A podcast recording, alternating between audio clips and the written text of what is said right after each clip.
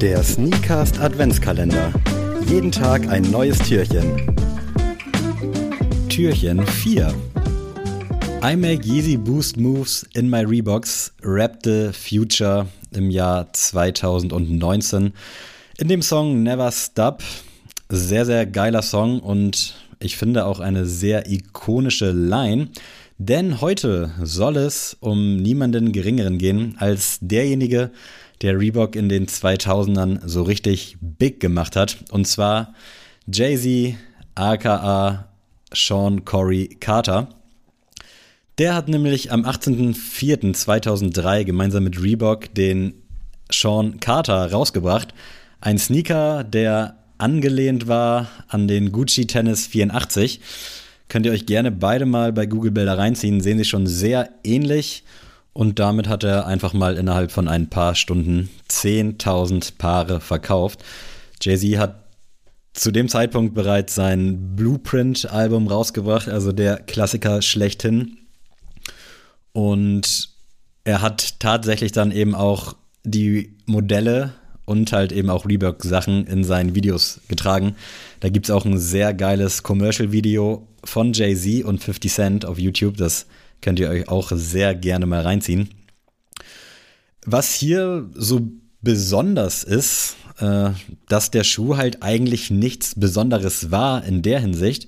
Bis zu dem Zeitpunkt war es eigentlich nicht so üblich, dass äh, Non-Athleten oder Nicht-Sportler irgendwelche eigenen Schuhe bekommen.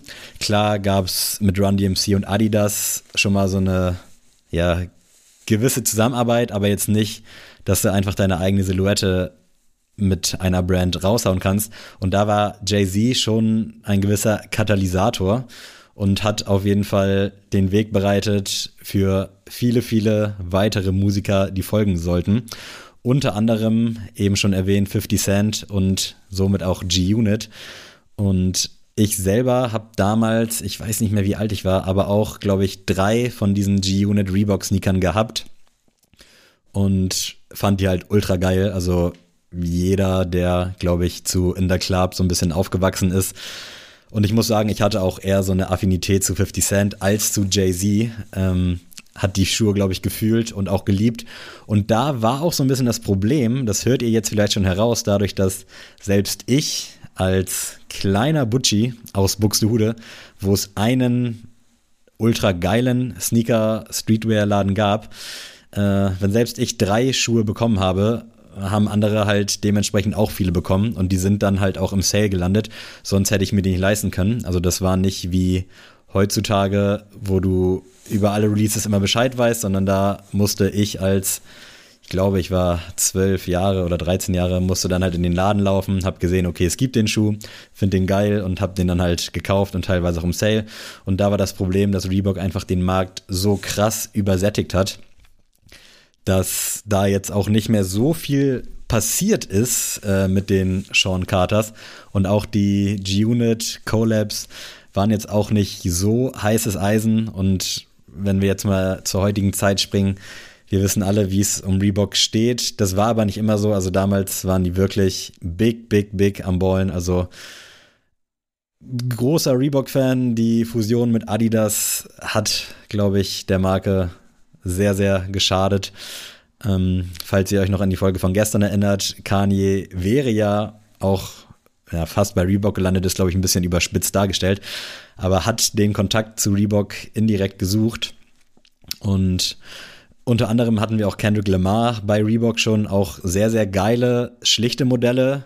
Ähm, er hat beispielsweise auf einem äh, Classic Lever gearbeitet und ja, dementsprechend Reebok damals auf jeden Fall unfassbar starke Brand gewesen und wirklich eine Art Wegbereiter für die Kanye Wests und Travis Scotts und weiß der Deibel, wie sie alle heißen, für alle Nicht-Athleten dieser Welt. Dementsprechend äh, fragt euch jetzt vielleicht zu Recht, hey, warum findet denn jetzt Jay-Z und warum findet Reebok hier so viel Platz? Ich verrate es euch, Jay-Z, mein allerliebster, ich wünsche dir alles, alles Gute zum Geburtstag, denn der Mann, die Legende, hat heute am 4. Dezember Geburtstag und liebe Grüße und euch wünsche ich noch einen schönen Tag, und schönes Wochenende. Wir hören uns sicherlich ganz bald wieder. Bis dann. Ciao, ciao.